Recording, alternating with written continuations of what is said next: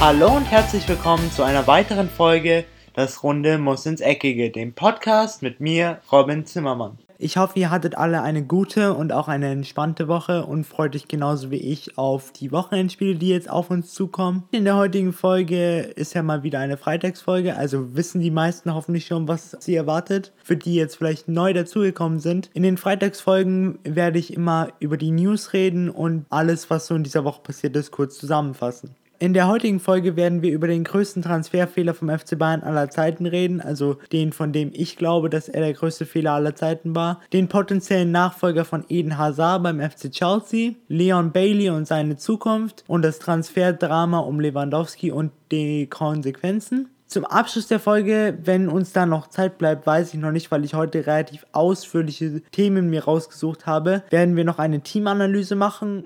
So, Lehnt euch zurück, entspannt euch und jetzt würde ich sagen, legen wir doch mal los. Langweilig wird es in Fußball Europa auf jeden Fall nicht. Aus meiner Sicht der größte Fehler, den der FC Bayern je gemacht hat, was Transfers angeht, ist Toni Groß. Jetzt fragen sich vielleicht manche von euch, Robin, wie kommst du auf das Thema? In der letzten Woche wurden, wurde eine Liste veröffentlicht von einem Experten, der mal die größten Transferfehler aus seiner Sicht zusammengestellt hat. Und da habe ich mir gedacht, warum mache ich nicht auch sowas und rede mal über, also über den Transfer, den ich persönlich für den größten Transferfehler aller Zeiten halte. Also, die Rede ist, wie schon gesagt, von Toni Groß. Der Grund für den damaligen Wechsel 2014 nach der WM in Brasilien war anscheinend, dass der FC Bayern, insbesondere die Vorstandsvorsitzenden Uli Hoeneß und Karl-Heinz Rummenigge, auch Hoffner, die waren alle nicht bereit dazu, die Gehaltsforderungen von dem frisch gebackenen Weltmeister zu erfüllen. Am 17.07.2014 wurde dann bekannt gegeben, dass sich Toni Groß den Königlichen aus Madrid anschließt. Der Rest der Geschichte, den kennen wir jetzt alle. Der nun 28-Jährige entwickelte sich seitdem meiner Meinung nach zu einem der besten, wenn nicht sogar dem besten Mittelfeldspieler, was den Spielaufbau angeht und ich persönlich oder ein persönliches Highlight, was ich, was mir jedes Mal auffällt, wenn ich Toni Groß beim Spielen zuschaue, sind wirklich seine Diagonalpässe. Und ich bin mir sicher, dass die FC Bayern-Vorsitzenden diesem Fehler noch wirklich äh, nachtrauern, denn ich glaube, er hätte auch beim FC Bayern den gleichen Weg gehen können.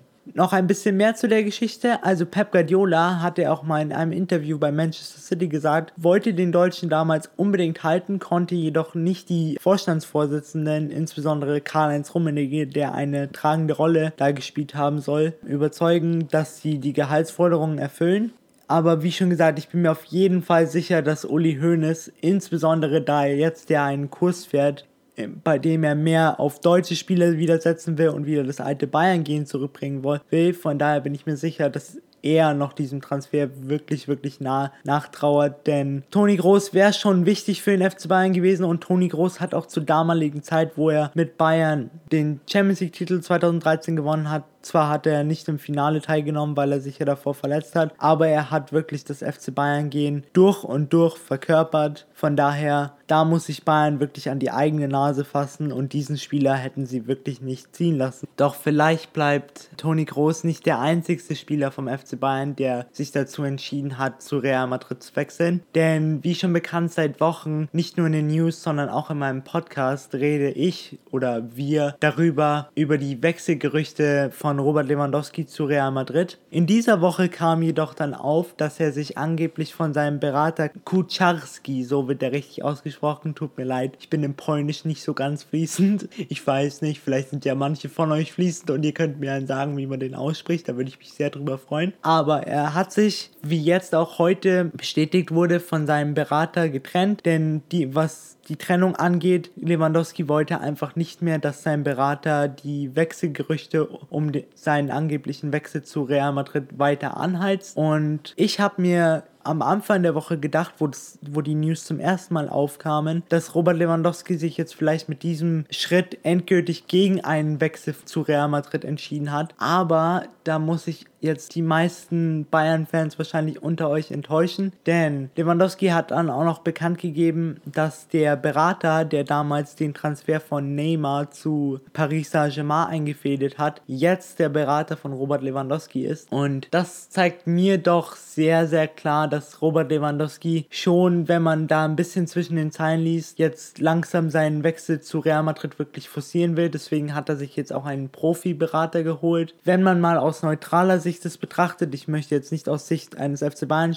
Fans oder eines Real Madrid Fans reden, sondern aus neutraler Sicht, dann glaube ich, dass Robert Lewandowski wirklich gut beraten ist mit diesem Berater, denn er ist dafür bekannt, dass er kühl ist, guter Verhandler, er stellt sich mit den meisten Vereinen gut, er hat kein Problem mit Vereinen oder ist zum Beispiel wie der Berater, vielleicht kennt ihr die Geschichte, der Berater von den meisten Topstars, Riola, ist ja zum Beispiel bei Borussia Dortmund vom Trainingsgelände verbannt worden, weil sie seine Art nicht toleriert haben, von daher. Aber ich glaube, dass Robert Lewandowski mit dem etwas älteren Berater, dass es gut funktionieren wird und sollte er wirklich seinen Wechsel zu Real Madrid forcieren wollen, dann ist er, glaube ich, der Richtige. Jedoch, jetzt wollte ich doch mal etwas mehr aus der Sicht eines FC Bayern-Fans reden, denn ich glaube, dass es schon wichtig wäre für den FC Bayern, Robert Lewandowski zu halten und nicht nur für den FC Bayern, sondern auch für die Bundesliga, denn so einen Top-Stürmer kann man einfach nicht ziehen lassen und für den FC Bayern, sollte er denn gehen, wäre es auch ein sehr herber Verlust, denn die Schuhe dieses polnischen Top-Stürmers, für mich persönlich, auch wenn jetzt manche vielleicht argumentieren werden, Suarez ist der bessere Stürmer.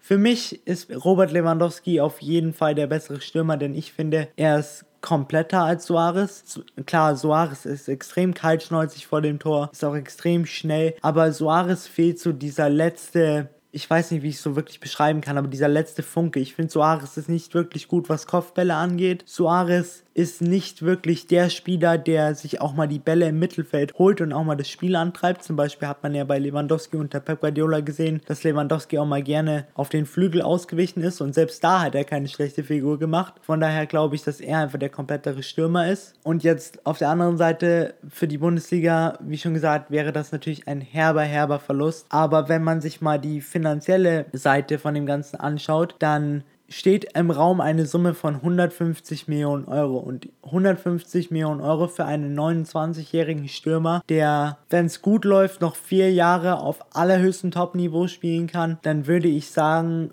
wenn ich jetzt nur als aus dem finanziellen Standpunkt rede, dann würde ich sagen, nehmt den Deal, 150 Millionen für einen 29-Jährigen ist alles, was ihr kriegen könnt. Es gibt kein besseres Angebot. Lasst ihn ziehen und holt euch im Sommer oder zieht im Sommer die Ausstiegsklausel von Antoine Griezmann, denn er ist drei Jahre jünger als Lewandowski. Er ist auf dem gleichen Level. Klar, er bringt manche Sachen nicht mit, die Robert Lewandowski mitbringt, zum Beispiel den Körper oder auch die Stärke in der Luft, aber trotzdem, Griezmann hat schon seit langem bewiesen, bewiesen, dass er auf allerhöchstem Niveau wirklich Top-Leistungen abliefert, auch wenn es in der aktuellen Saison für ihn, aber auch für Atletico Madrid nicht wirklich immer rund gelaufen ist. Jedoch glaube ich, wenn es einen Spieler gibt, der Robert Lewandowski ersetzen kann, dann ist es auf jeden Fall Antoine Griezmann. Aber klar, aus Sicht eines jeden FC Bayern-Fans müsst ihr jetzt hoffen und ich kann mir auch gut vorstellen, dass Robert Lewandowski am Ende einfach nicht zu Real Madrid wechselt, denn der FC Bayern, so wie er aktuell ausschaut, und das hat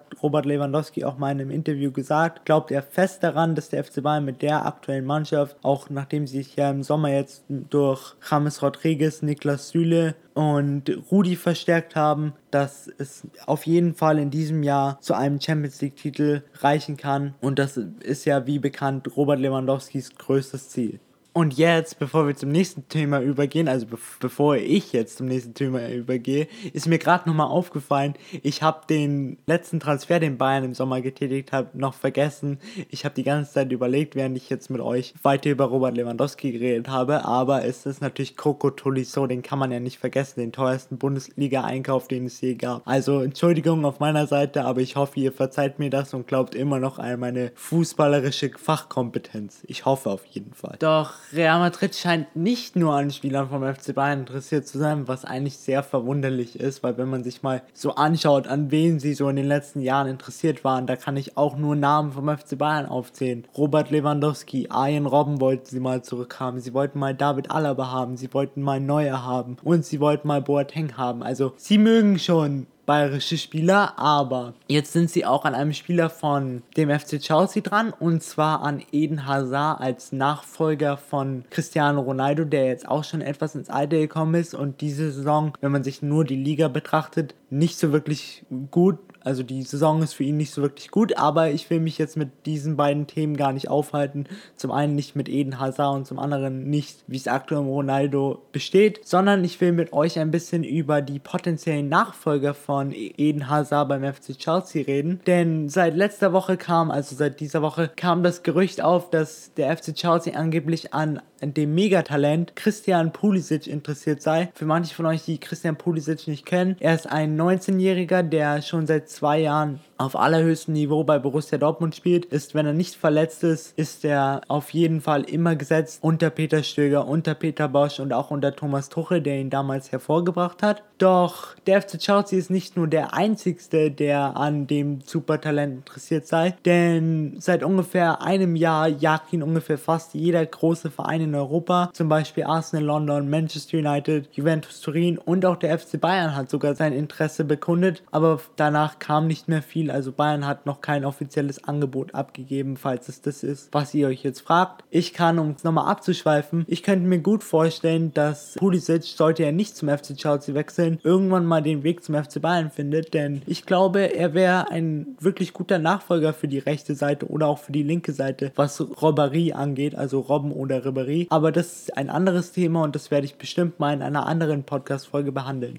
Jetzt sagen bestimmt manche von euch, ja, Robin, aber der Transfer von Eden Hazard ist doch noch gar nicht fix, dass er zu Real Madrid wechselt. Also warum sollte sich der FC Chelsea schon mit einem potenziellen Nachfolger beschäftigen? Ja, es scheint so, dass der FC Chelsea nicht mehr komplett davon überzeugt sei, dass sie den 25-jährigen belgischen Superstar halten können. Und genau deswegen macht ein Transfer von Christian Pulisic auf jeden Fall Sinn, denn er hat großes Potenzial, sich noch weiterzuentwickeln. Aber er ist schon jetzt auf einem Level, das wirklich beachtlich ist für sein Alter. Seine Attribute sind einfach perfekt für die eines Flügelspielers. Also die Position würde er wahrscheinlich dann auch beim FC Chelsea ausfüllen. Es ist relativ unwahrscheinlich unwahrscheinlich, dass sie ihn auf die linke Seite stellen würden, wo Eden Hazard normalerweise zu Hause ist. Ich könnte mir dann vorstellen, dass William, sollte das Ganze stattfinden, natürlich, das ist jetzt rein hypothetisch, aber sollte der Transfer zustande kommen, dann glaube ich, wird William auf die linke Seite gehen und Pulisic wird dann über die rechte Seite angreifen. Seine Attribute, die ihn meiner Meinung nach so stark machen, sind auf jeden Fall seine Schnelligkeit, also sein Antritt ist wirklich unfassbar. Nicht ganz so schnell wie der von Kingsley Coman, aber ich glaube, die beiden, wenn sie auf 25 Meter, wenn sie da mal ein Rennen machen würden, dann wäre das schon relativ knapp. Die gewisse Spielintelligenz bringt er auch noch mit. Und er ist auch, was ich sehr, sehr beachtlich und auch beeindruckend finde für sein Alter, ist, dass er extrem passstark ist. Also er hat fast überhaupt keine Fehlpässe in seinem Spielaufbau.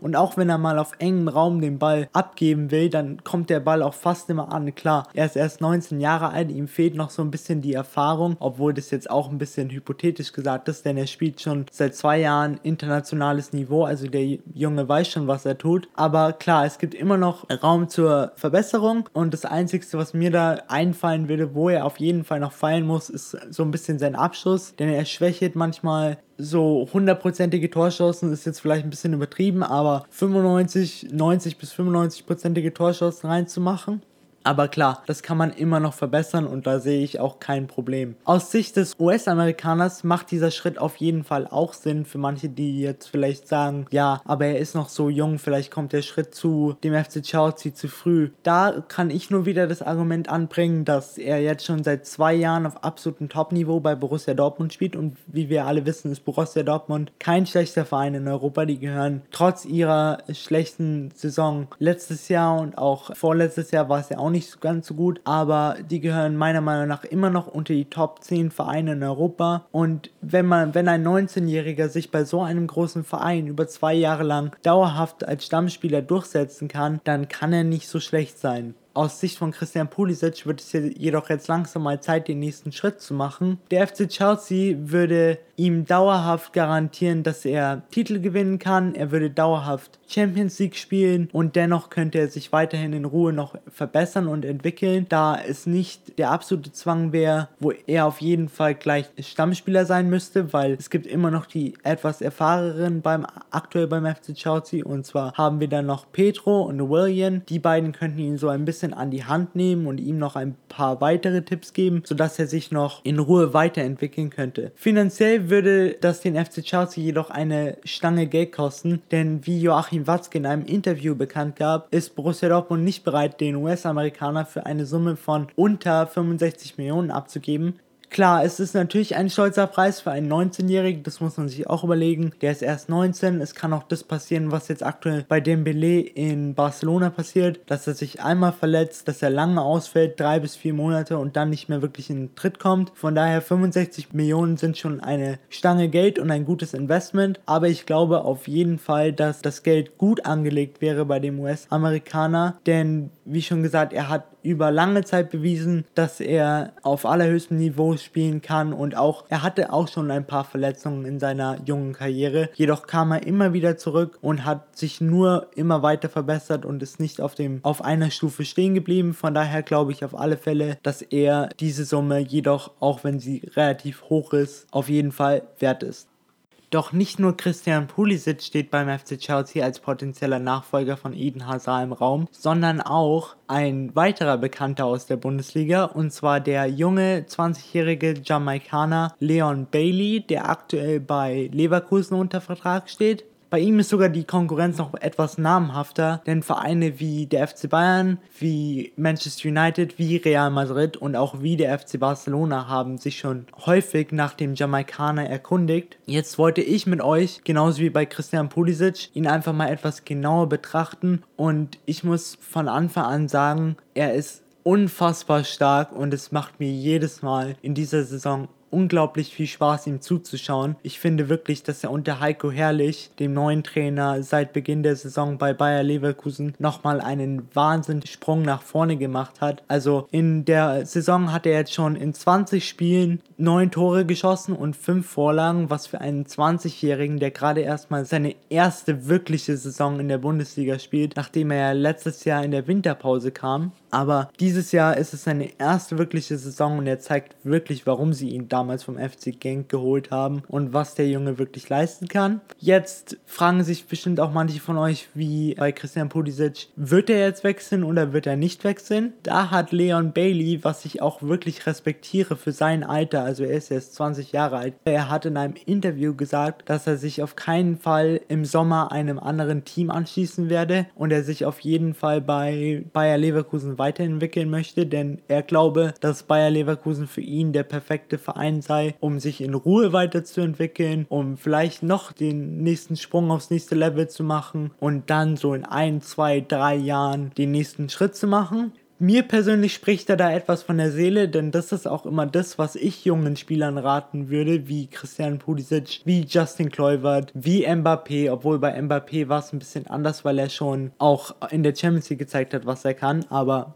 Jetzt bleiben wir mal bei Christian Pulisic bei und bei Leon Bailey und auch bei Justin Kluivert. Also Justin Kluivert würde ich da auch noch mit reintun, weil das ist auch, auch so ein Beispiel, auf das das zutrifft. Aber ich würde diesen jungen Spielern wirklich raten, nehmt euch Zeit, nehmt euch wirklich Zeit, euch weiterzuentwickeln. Ihr müsst nicht schnell viel Geld verdienen, ihr müsst nicht schnell den nächsten Schritt zu dem möglichst größten Verein in Europa machen, der euch will. Wie zum Beispiel jetzt den Belay, da kann man wieder das Beispiel bringen. Denn aktuell scheint es für den Belay beim FC Barcelona wirklich nicht gut zu laufen. Er hat sich jetzt verletzt und jetzt hackt sogar der Trainer auf ihm rum und auch die Fans sind nicht wirklich zufrieden. Von daher glaube ich, für so junge Spieler ist es eher besser, da zu bleiben, wo sie gewohnt sind und wo sie wissen, wie es abläuft und wo sie wertgeschätzt werden. Denn bei so großen Vereinen wie dem FC Barcelona oder auch in England ist es immer etwas anderes, weil da jetzt so in Anführungszeichen herrscht kein Kuschelfaktor mehr, weil in der Bundesliga, so scheint es mir immer, wird man immer noch mehr an die Hand genommen und einem wird immer noch mehr geholfen und die Fans verzeihen einem auch mal, wenn man mal ein oder zwei schlechte Spiele hat. Das ist halt bei Vereinen wie dem FC Barcelona oder auch in England nicht so der Fall, denn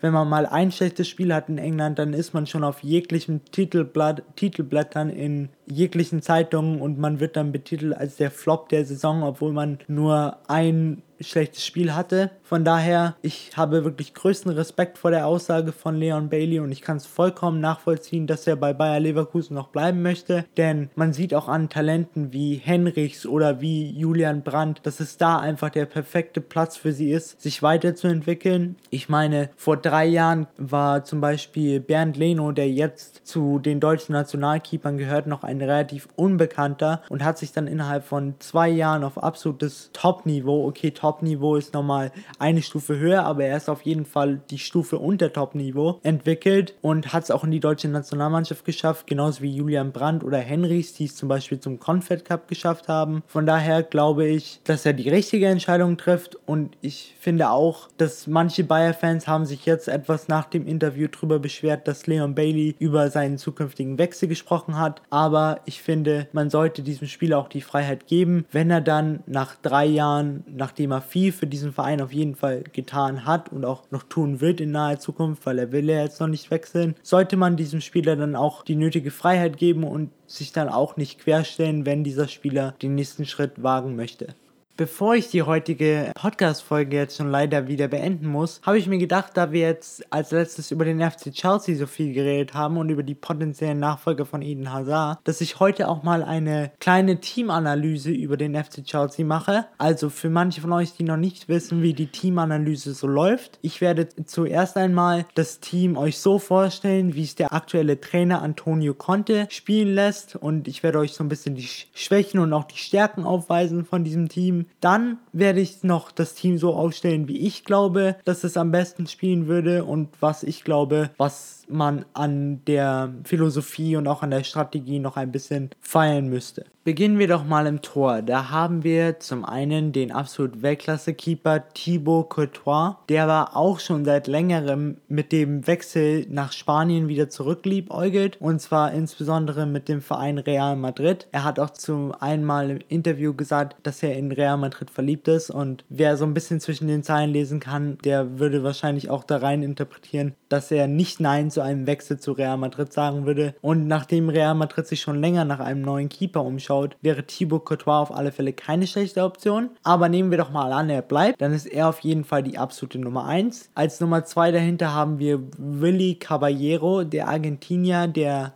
so ein bisschen das der Wechselspieler in der Premier League ist, denn er wechselt gerne. Er ist erst, erst jetzt, erst kürzlich vor einer Saison von Manchester City gekommen. Ist ein guter Keeper, kein Weltklasse-Keeper, aber auf jeden Fall gut genug als Ersatzmann. Nachdem Thibaut Courtois nur selten durch Verletzungen ausfällt, ist das auf alle Fälle kein Problem und stellt doch auf jeden Fall keines für den FC Chelsea dar. Dann, nachdem der FC Chelsea ja gerne mit einer Dreierkette in der Defensive spielt, gibt es für mich da eigentlich nur drei Optionen. Und zwar haben wir da auf eine mal den David Lewis, ein Weltklasse-Verteidiger würde ich nicht sagen, aber ein sehr, sehr guter Verteidiger, der aber manchmal insbesondere in dieser Saison gerne ein paar Fehler in sein Spiel einbaut und auch ein paar Slapstick-Einlagen immer mal wieder gerne hinlegt. Neben ihm in der Mitte würde ich Gary Cahill oder spiel, lässt Antonio Conte Gary Cahill spielen. Und auf der rechten Innenverteidigerposition haben wir dann noch Cesar Aspilicueta. Für mich auch ein sehr, sehr guter Mann. Das Einzige, was ihm so ein bisschen fehlt, was wahrscheinlich auch der Grund ist, warum er nicht immer wirklich gesetzt ist als Innenverteidiger, sondern mehr Antonio Rüdiger, ist seine Größe. Er ist jetzt nicht nicht der größte, denn man muss wissen, eigentlich ist er gelernter Außenverteidiger, wo man ja nicht unbedingt der größte sein muss. Dann haben wir einen linken Außenverteidiger und einen rechten Außenverteidiger. Beide sind, wenn Chelsea einen Ballbesitz hat, fungieren beide eher als linke und rechte Mittelfeldspieler und wenn der Gegner im Ballbesitz ist, dann ziehen sich beide zurück und bilden so eine Fünferkette. Diese beiden Positionen werden hauptsächlich von Marcos Alonso auf der linken Seite besetzt. Der Spanier für mich ein sehr, sehr guter Mann. Seine Freischüsse sind richtig gut. Nach vorne ist er gut. Er arbeitet auch gut nach hinten mit und er hat wirklich so, wie man damals den alten Stürmer vom FC Bayern beschrieben hat, Ivica Olic, eine Pferdelunge. Also wenn einer 90 Minuten lang Gas gibt für sein Team, dann ist es auf jeden Fall Marcos Alonso. Und auf der rechten Seite haben wir den vor eineinhalb Jahren fast ausradierten Moses, der eigentlich keine Zukunft mehr beim FC Chelsea hatte. Aber dann kam Antonio Conte und hat gesagt, er will ihn halten. Und jetzt schauen wir mal, wo er ist. Er ist jetzt absoluter Stammspieler beim FC Chelsea, war auch ein großer Bestandteil, warum sie in der letzten Saison die Meisterschale in den Himmel strecken konnten. Und ja, ich sehe da so ein bisschen mein, meine Probleme, denn er ist nach vorne wirklich gut, denn er ist auch eigentlich gelernter rechter, rechter Mittelfeldspieler. Doch nach hinten hat er immer noch so ein bisschen seine Schwächen von daher glaube ich, dass Chelsea schon gut daran getan hat, sich noch im Winter durch Palermi, den Außenverteidiger von AS Rom, zu verstärken, der aber meiner Meinung nach auch noch ein bisschen Zeit braucht, bis er diese Rolle ausfüllen kann. Bis dahin ist Moses auf jeden Fall gesetzt. Klar, jetzt sagen bestimmt manche von euch auch noch, es gibt noch Zappacosta, Davide Zappacosta, der auch noch im Wind, der auch im Sommer kam. Für mich ich habe ihn jetzt fünf oder sechs Mal spielen gesehen. Nicht gut genug. Das ist das Einzige, was ich sagen kann. Er ist körperlich nicht gut genug für die Premier League. Er ist, was Spielintelligenz angeht, nicht gut genug für die Champions League. Mich würde auch nicht wundern, wenn Chelsea den in der nächsten Transferphase wieder abgibt, weil er ist für mich wirklich ein Flop. Gehen wir weiter ins Mittelfeld. Da spielt der FC Chelsea gerne mit zwei Spielern und zwar mit, zwar mit zwei Spielern, die eigentlich rein auf dem Blatt Papier auf die zwei Achterpositionen besetzen, aber eher wenn der Gegner im Ball Ballbesitz ist, eher zwei Sechser werden und wenn der Gegner, in, also wenn der FC Chelsea im Ballbesitz ist, dann bleibt einer hinten und einer tendiert mehr zu 10. Und diese beiden Positionen werden meistens von Kanté und Cesc Fabregas ausgefüllt. Kanté für mich ich habe ihn immer beschrieben, auch in den letzten beiden Saisons, als der Messi der Defensive. Für mich ist er einfach ein kleiner, quirliger, nerviger Gegenspieler, der mir aber richtig Spaß macht, ihm zuzuschauen, denn er tut wirklich alles für die Mannschaft. Er rennt jedem Ball hinterher und ich kann mir nur vorstellen, wie nervig es sein muss, gegen ihn im zentralen defensiven Mittelfeld zu spielen. Von daher, er ist auf jeden Fall beim FC Chelsea gesetzt. Daneben haben wir so eine kleine Auswahl. Wir haben zum einen Cesc Fabregas, der mehr offensiv die Rolle ausfüllt, also mehr so Achter und Zehner. Defensiv ist er nicht wirklich der Beste. Er ist eher so ein Iniesta, der zwar defensiv was kann, aber doch eher gerne offensiv arbeitet. Und als zweite Option haben wir dann noch Bakayoko, der vor der Saison von AS Monaco kam, bis jetzt aber noch nicht wirklich eingeschlagen ist und eher so ein kleiner Flop ist. Jedoch glaube ich, wenn man ihm nochmal mehrere oder neue Chancen geben würde, dass er sich trotz der schwachen Anfangsphase beim FC Chelsea durchsetzen kann und dass er auch in naher Zukunft auf jeden Fall Stammspieler sein wird. Im Sturm, da spielt der FC Chelsea gerne mit einer Dreierkette, also einem rechten Flügel, einem linken Flügel und einem Stürmer. Auf dem rechten Flügel haben wir zwei Optionen, unter anderem William. Für mich ein sehr, sehr guter Mann, zwar nicht der beste, den man auf der Position haben kann, aber auch nicht der schlechteste. Er hat zum Beispiel gegen den FC Barcelona im Champions League Hinspiel an der Stanford Bridge, wo sie 1-1 gespielt haben, ein Tor erzielt und hat wirklich gezeigt, was er kann. Als zweite Option haben wir dann noch einen alten Bekannten vom FC Barcelona und zwar Pedro, der für mich ein guter Mann ist. Zwar sehe ich so als einziges Problem bei ihm, dass er nicht die Schnelligkeit hat für einen Außenstürmer. Also ich glaube, er wäre besser auf der 10 aufgehoben als auf der Außenposition. Im Sturm haben wir dann auch zwei Optionen. Zum einen den absolut gesetzten Stammspieler, wenn er denn fit ist, Alvaro Morata, der vor der Saison für 65 Millionen von Real Madrid kam. Bis, da, bis dato, also bis zum heutigen Tage, auf jeden Fall eingeschlagen. Er macht regelmäßig seine Tore, er zeigt, was er kann und er ist, war auf jeden Fall seine 65 Millionen Euro wert. Als Ersatz haben wir Olivier Giroud, der in der Winterpause vom FC Arsenal sich angeschossen hat, nachdem Batshuayi und Diego Diego Costa den Verein verlassen haben. Giroud, da sehe ich immer so zweigeteilt. Ich glaube, das geht ganz England so und ich glaube, wenn manche von euch die englische Liga verfolgen und auch Giroud ein bisschen verfolgt haben, dann stimmt ihr mir da bestimmt zu. Für mich ist Giroud einfach nicht der Spieler, dem ich gerne zuschaue. Er ist für mich einfach zu träge. Er ist halt ein klassischer Stoßstürmer, so wie man ihn kennt. Er wartet gerne im Strafraum, kann die Bälle festmachen und verteilen und er ist halt einer, der vorne die Kugel dann reinschiebt und einfach seinen Fuß hinhält, aber nicht der wirklich technisch affinste Spieler. Von daher nicht so mein Spielertyp. Aber klar, für einen Ersatzmann ist er auf jeden Fall gut genug. Auf dem linken Flügel haben wir dann nur eine Option und zwar mit Eden Hazard. Aber wie schon gesagt, da ist es nicht sicher, ob er bleibt, denn Real Madrid hat ja, jetzt, hat ja sein ihr Interesse auf jeden Fall kundgetan und ich könnte mir auch gut vorstellen, dass Eden Hazard, nachdem er jetzt was die Champions League angeht, vielleicht nicht die besten Chancen beim FC Chelsea hat, sich langsam aber sicher überlegt, vielleicht den nächsten Schritt nach Spanien zu wagen. Über einen möglichen Ersatz für den Belgier haben wir ja schon gesprochen. Wenn der Belgier bleibt, oder ich bin mir hundertprozentig sicher, wenn der Belgier bleibt, dass er auf jeden Fall ein wichtiger Bestandteil der Mannschaft ist, wenn nicht sogar der wichtigste. Denn in wichtigen Spielen zeigt er immer, warum er für mich der beste Spieler in der Premier League ist. Denn wenn es mal wichtig wird und der FC Chelsea vielleicht nicht, also der Rest der Mannschaft nicht in der Lage ist, ein Tor zum Sieg zu erzielen, dann packt sich einfach Eden Hazard, um jetzt mal bildlich zu reden, die ganze Mannschaft vom FC Chelsea auf dem Rücken und entscheidet das Spiel durch eine Einzelaktion. Von daher aus Sicht des FC Chelseas, auch wenn sie jetzt vielleicht nicht mehr dran glauben, hoffe ich, dass er auf jeden Fall in der Premier League bleibt und auch der Premier League erhalten bleibt. So lässt Antonio Conte spielen. Ich würde es jedoch ein bisschen umstellen. Ich würde den FC Chelsea wieder in die altbekannte Formation die dem FC Chelsea meiner Meinung nach mehr liegt, wieder zurückbringen. Und zwar ist das die 4-2-3-1-Formation mit vier Defensiven, also einer Viererkette in der Abwehr, zwei defensiven Mittelfeldspielern vor der Abwehr, drei offensiven Spieler mit einem klassischen Zehner und zwei Außenspielern und einem klassischen Stürmer. Meine Formation, also die Spieler, die ich wählen würde, wenn alle fit wären, wären zum einen Thibaut Courtois im Tor, dann würde ich Moses auf die Rechtsverteidigerposition stellen, wo ich aber ich würde mich trotzdem nach einem neuen umschauen, weil bei einer Viererkette muss man mehr Defensivaufgaben erfüllen, als man bei einer Dreierkette machen muss, wenn man nur rechte Außenverteidiger spielt. In der Innenverteidigung würde ich anstatt Gary Cahill Antonio Rüdiger aufstellen, der vor der Saison von AS Rom sich den Blues angeschossen hat, denn ich glaube, dass er einfach die bessere Option auf kurz oder lang ist, weil er einfach jünger ist, er ist schneller, er ist gieriger und Cahill fehlt jetzt langsam aber sicher auch die Schnelligkeit, um in der Premier League mitzuhalten. Als zweiten Abwehrspieler würde ich trotz seiner nicht so wirklich guten Saison aktuell David Lewis aufstellen, weil ich glaube, dass er einfach immer noch diese Ausstrahlung in der Abwehr hat und wenn er eine gute Saison hat, ist er auch aus der Chelsea-Mannschaft auf jeden Fall nicht wegzudenken. Linksverteidigerposition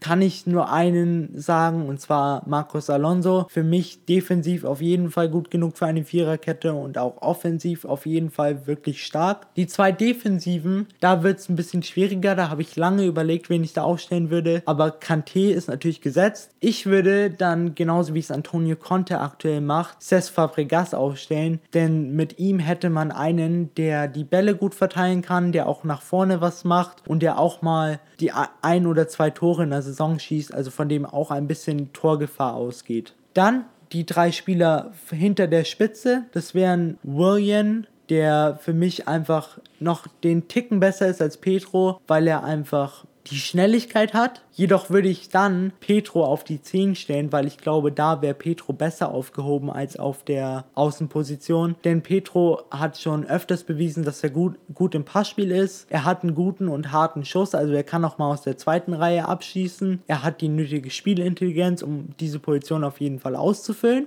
Auf der linken Seite, klar, da gibt es nur eine Option und da gäbe es, glaube ich, bei jedem Verein, egal wo er spielen würde, nur eine Option. Und zwar ist das Eden Hazard. Zu dem muss ich, glaube ich, auch nicht mehr, mehr sagen als nur das Wort Weltklasse. Und vorne im Sturm hätten wir dann noch Alvaro Morata. Obwohl ich glaube, sollte Batshuayi sich nochmal dazu entschließen, zurück zum FC Chelsea zu kommen, in der Form, in der er aktuell ist, glaube ich, wäre das ein spannendes Rennen zwischen Batshuayi und Morata. Und was die aktuelle Form angeht und was meine persönliche, was also was welchen Spielertyp ich persönlich bevorzugen würde. Ich glaube, da würde bei mir Batshuayi aktuell den Vorzug erhalten, aber klar, es ist auch nochmal was anderes jetzt in der Bundesliga zu spielen als in der Premier League. Von daher ist, glaube ich, hat Chelsea schon Gutes daran getan, Alvaro Morata vor der Saison für 65 Millionen zu verpflichten. Ja, das war's jetzt schon wieder mit einer weiteren Folge von Das Runde muss ins Eckige. Ich hoffe, es hat euch auf jeden Fall gefallen. Es war heute mal wieder eine sehr ausführliche und sehr informative Folge, wie ich hoffe. Ich hoffe, ihr konntet viel davon mitnehmen und könnt jetzt auch bei euren Freunden oder bei euren Arbeitskollegen oder wo auch immer mit eurem Wissen angeben. Das ist auch so ein bisschen mein,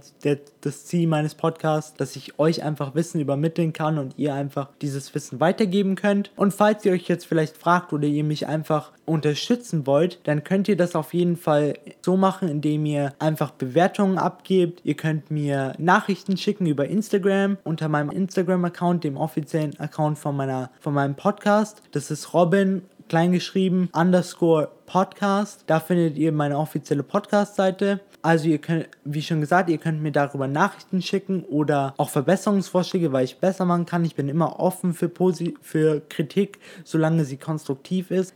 Dann hoffe ich, dass ihr ein schönes Wochenende habt und wir hören uns auf jeden Fall am Montag wieder, wenn wir uns dann die Spiele des Wochenendes anschauen und schauen, was da so passiert ist. Habt ein schönes Wochenende, ich bin damit raus und ciao! Und das war's auch schon wieder mit einer weiteren Folge Das Runde muss ins Eckige, dem Podcast, wo ihr alles rund um König Fußball kompakt auf die Ohren bekommt.